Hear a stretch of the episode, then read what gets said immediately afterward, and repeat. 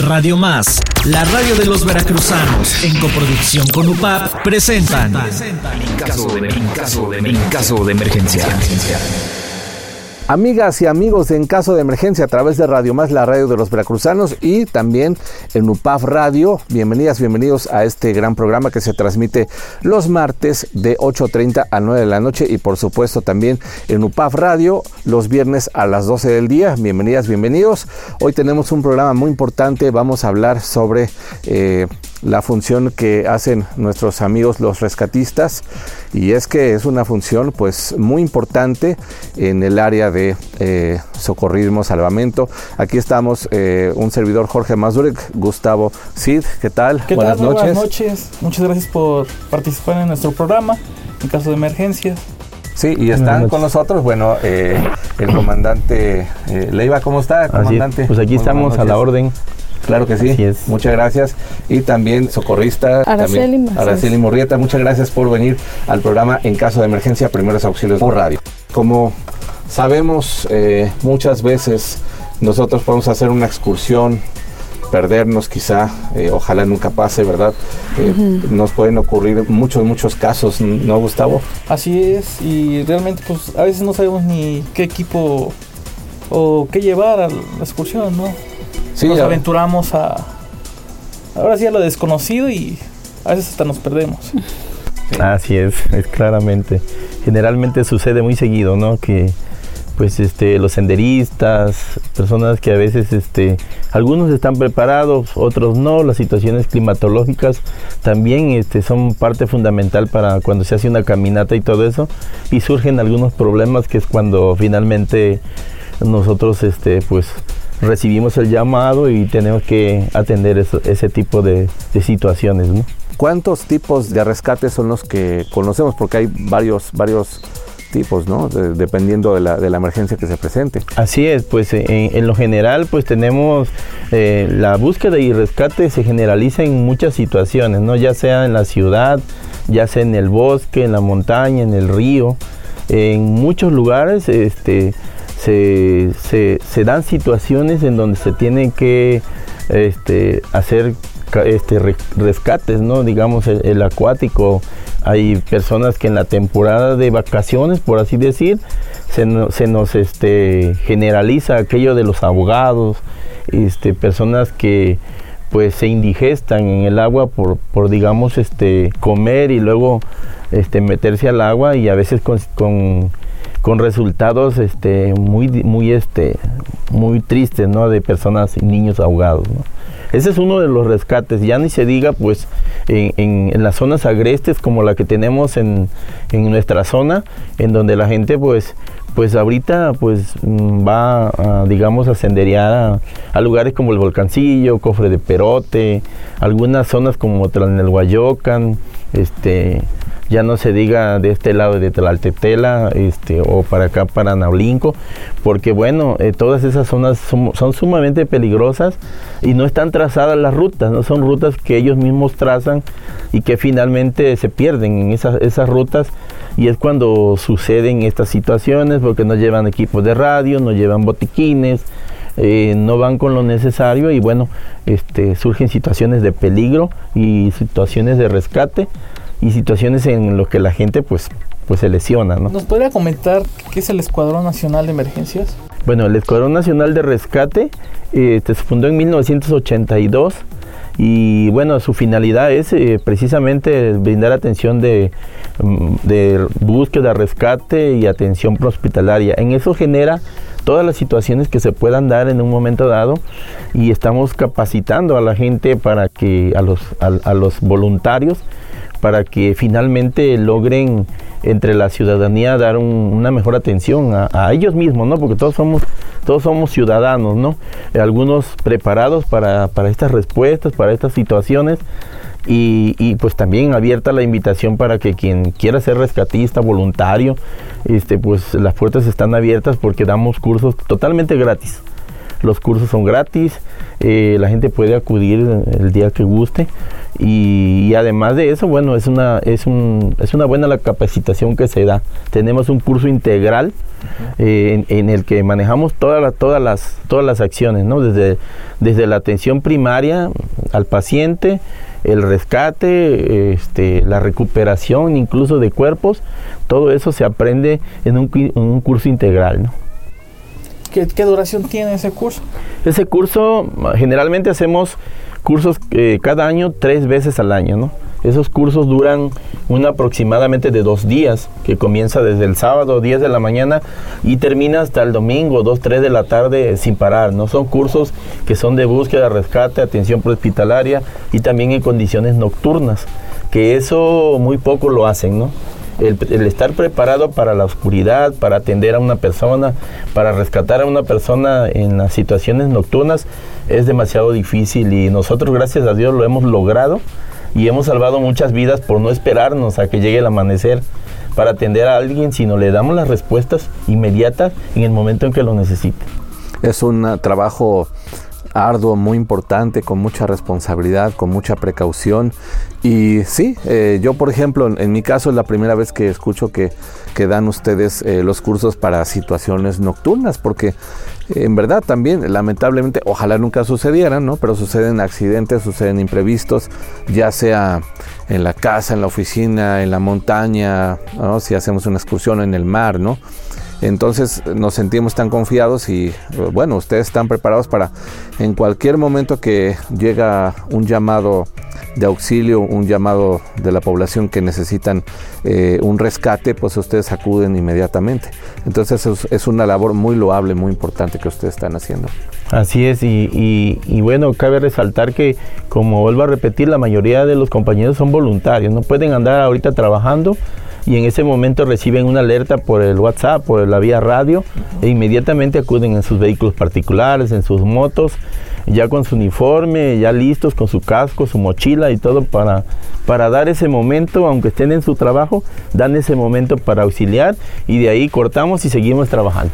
Esa es la parte, la parte destacada de, de una agrupación como esta, porque bueno, todos tienen su trabajo, todos tienen su labor pero quienes pueden, hay, quienes trabajan en instituciones y no les dan ese permiso, ¿no? Pero finalmente los que de alguna manera trabajan por cuenta propia o, su patrón ya saben que ellos son voluntarios y que el salir a uniformado quiere decir que van a rescatar una vida, eso pues, pues también influye en ellos que les dan a veces el permiso para poder estar una hora o dos horas ausentes para lograr este, hacer una un rescate o una situación como la que hacemos.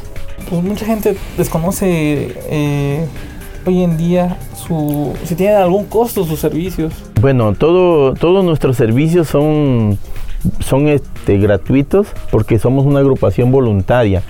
En, en los casos de algún traslado de algún paciente que se nos solicita por por, este, por tiempo anterior, bueno, pues se le solicita el apoyo para la gasolina, en este caso sin un costo real, ¿no? O sea, eh, no decimos le cuesta tanto y si no, no vamos, sino que bueno, opcionamos entre, el, entre la familia, entre las personas, para poder llegar a, un acuerdo si tienen para que que, que, le costeemos la, nos costeen la gasolina y si no de todas maneras lo hacemos no este creo que esa es la, la parte importante humanitaria del grupo es que de todas maneras, si tienen o no lo tienen, lo hacemos.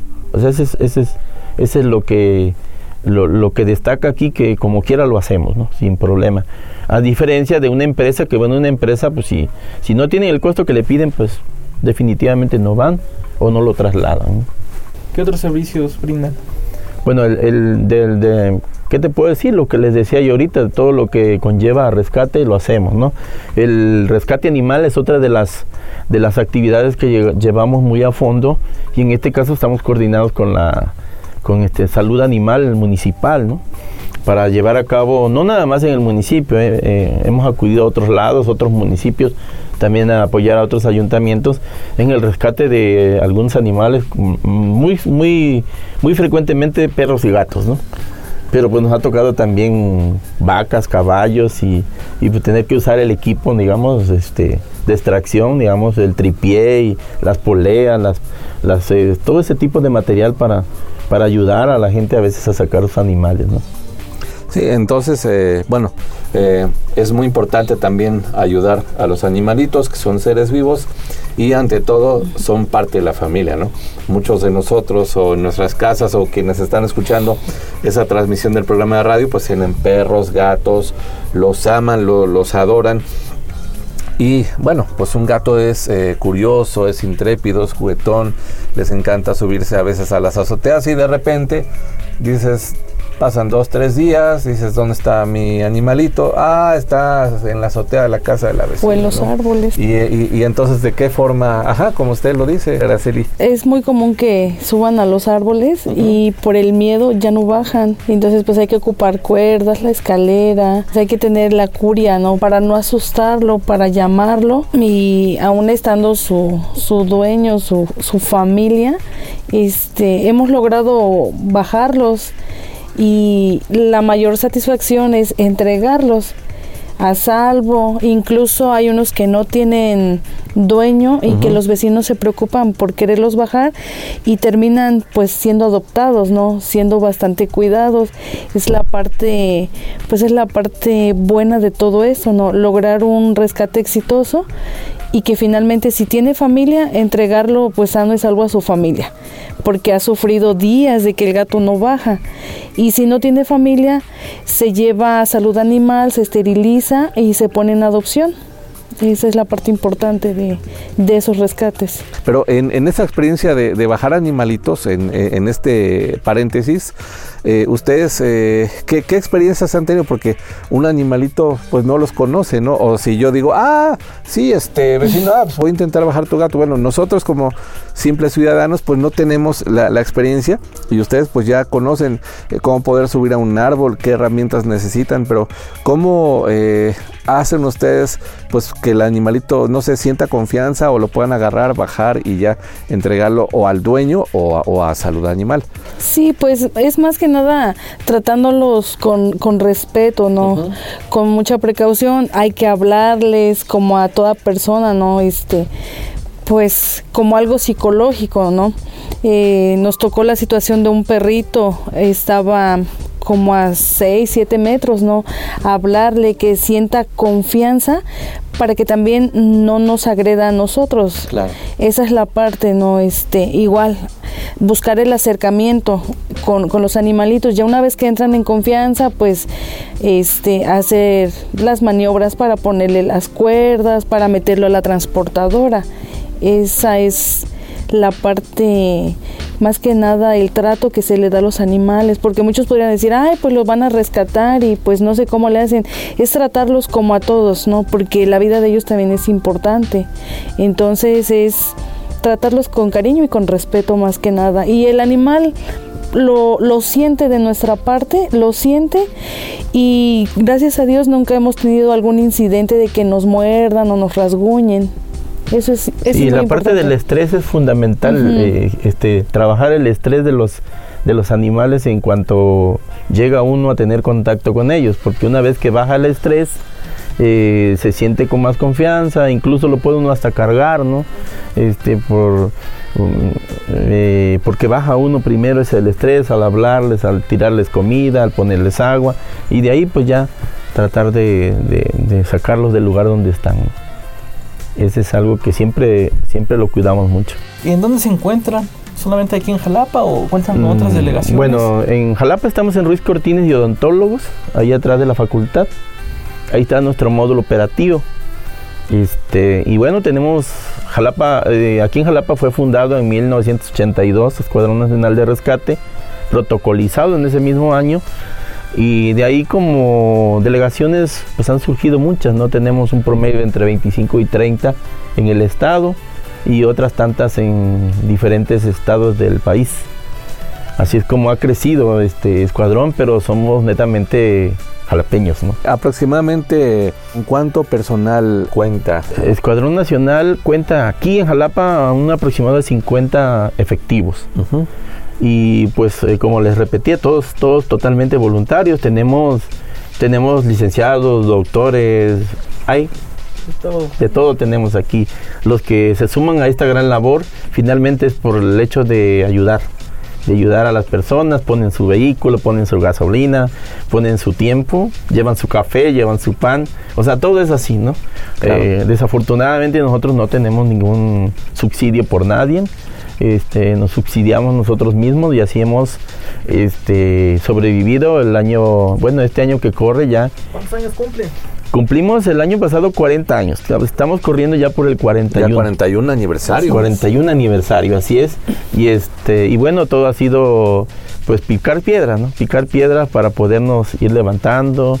No es muy fácil mantener las ambulancias, el equipo de rescate, que todo es carísimo, pero finalmente nos abrimos paso y creo que hoy en día en la, en la zona pues eh, somos un grupo que apoya sin distinción y a la hora que sea, ¿no? O sea, siempre hemos eh, luchado porque se mantenga a, nivel totalmente altruista, porque ya no hay muchos, la verdad no hay muchos. Y concientizar a que también las personas se acerquen para dar ese granito de arena es muy difícil. Y cuando ya están ahí y se dan cuenta de esa labor y cuando ven las desgracias que suceden por la noche, por la madrugada, que uno puede despertarse de la cama y dice, ay, qué bonito día, pero ¿qué pasó en la noche? Claro. Lo vemos en el día porque salen muchas transmisiones, ya cayó un motociclista, ya hubo esto, ya hubo el otro, pero ¿qué pasa en la noche? Sí, y hablando de, accidentes que lamentablemente ocurren, ¿cuál ha sido el mayor número de accidentes que ustedes han, han, atendido? O sea, alguna emergencia que se presenta muy comúnmente para ustedes. Bueno, muy común, pues bueno, todos los accidentes ahorita son muy comunes, por ejemplo, accidentes de motociclistas, ¿no? y que lamentablemente pierden la vida. Y ya no hablemos de accidentes de tránsito donde quedan personas prensadas y en ocasiones vivas, en ocasiones lamentablemente fallecidas, y pues donde hay que trabajar con el equipo hidráulico y tener todo el temple para pues ver desafortunadamente personas eh, lamentablemente muy muy lastimadas, muy destrozadas en un accidente de tráiler, por ejemplo en la pista, ¿no? Eso es, eso es muy terrible que sucede. Ya ni se diga los derrumbes, ¿no? Las temporadas de lluvias, tenemos zonas como la zona de la Veracruz, Dolores Hidalgo, toda esa zona pues son zonas de alto riesgo, que cada año tenemos incidentes de personas eh, eh, fallecidas en derrumbes, lesionadas en derrumbes, ¿no? Porque las casas están en lugares de alto riesgo, de alto riesgo ¿no? Y que pues por, por, la, por la situación de la gente pues va y construye en esos lugares y, se vienen las temporadas de lluvia, los deslaves, este, el deslizamiento de tierra y bueno, son labores que finalmente se tienen que realizar y a veces son muy tristes, ¿no? ¿Cuentan con algún número para que la gente se comunique Así es, eh, bueno, el número que aparece en, nuestro perfil, en nuestra página es el 2281 06 6113. En ese personalmente contestamos, se, se, atienden las llamadas directamente ahí y obviamente pues estamos coordinados con el Centro Regulador de Urgencias Médicas, que es el CRUM, y el 911 que es este, digamos, y, muy particularmente pues, con la Secretaría de, de, Protección Civil y este y de Seguridad Pública, que también trabajamos muy de la mano ahí con ellos. Es un número importante que también hay que tenerlo en la agenda. Igual nos salimos a dar un viajecito, disfrutarlo pero qué mejor tener un número de emergencias ahí en el directorio celular, no cuesta más de un minuto, muchas veces eh, hacemos hincapié en los programas en caso de emergencia que apuntemos los números telefónicos o igual llevar una libretita en la guantera del auto o en algún lugar accesible para que si vemos ya sea que presenciemos un accidente cerca o algún familiar o nosotros mismos lo tuviésemos, ojalá nunca, ¿verdad? Pero cuando se presentan estos casos, pues tener números de emergencia a la mano. Así es, se acerca ya la temporada vacacional que es Semana Santa y bueno, la invitación es para, que tengan todas las precauciones y manejen pues este que no se no se manejen cansados ni ni con situaciones que ingieren alcohol, ¿no? Y otra de las cosas, si van al, al, pues no sé, al, al mar, al río, pues que lleven un, pedazo de cuerda, ¿no? Que es muy importante, a veces a nadie, no, nadie la lleva. Eso puede salvar vidas, ¿no? Porque estándose una persona ahogándose, pues se le tira una, se le acerca una cuerda o lógicamente la va a sostener y eso nos da la pauta poder este, liberar o sacar a esa persona del agua sin tener que meterse en dos o tres personas que luego terminan ahogándose también. Sí, y luego nos confiamos, ¿no? Que está la costa preciosa y hay pozas, ¿no? Eh, donde dejamos de sentir la arena. Cuando no sentimos la arena con nuestros pisitos, pues ya nos empezamos a alarmar. Y como usted dice, comandante, una cuerda hace la diferencia. Entonces una cuerda no ocupa tanto espacio, pues puede ser una cuerda especial. Eh, pueden ustedes preguntar qué clase de cuerda se puede eh, conseguir. Mientras, si se necesita un rescate, pues está Escuadrón Nacional de Emergencias para poder apoyarnos en estos casos de urgencia. Sí, así es. ¿Podría dar alguna recomendación para las personas que se llegan a perder y los familiares no saben qué hacer? Exacto. Por lo general, las personas, eh, lo primero que se les ocurre es llevar todo menos un celular cargado. Eso eh, hablamos de donde hay señal. Y donde no hay señal es importante que también este, no, no, este, no, no perfilen el hecho de que ya estoy perdido, ahora qué voy a hacer, cómo le voy a hacer, sino inmediatamente, digamos, primero dejar la ruta a algún familiar, ¿no? Decir, vamos a tal lado y es probable que a tal hora estemos por tal lado porque eso es muy importante, ¿no? Mm, mm, muy seguido pasa hacia el cofre de Perote que pues caminan todas las veredas para llegar al cofre y finalmente se pierden por el hecho de la niebla, las ventiscas que generalmente se dan. Entonces en este caso pierden su rumbo. Nadie aquí dice, no, pues yo en mi celular llevo la brújula, ¿no? Pero ¿qué pasa? Ese celular se descargó y ya la brújula ya fue, se apagó el teléfono. ¿Qué tenemos que hacer entonces? Vamos a hacer una expedición, vamos a hacer una caminata, pues hay que traer una brújula, ¿no? Y, si no la sabemos usar, bueno, acérquense con nosotros. Nosotros podemos, eh, o sea, darles una pequeña plática, un pequeño curso, pues de orientación, qué hacer en caso de, qué, caso, qué tenemos que hacer en la montaña, digamos, en el bosque, para estar seguros en lo que nos rescatan, ¿no? Porque esa es una situación que se da mucho y sobre todo ahora se da mucho el caso de que salen de esas expediciones, llevan, antes que nada llevan licores, ¿no?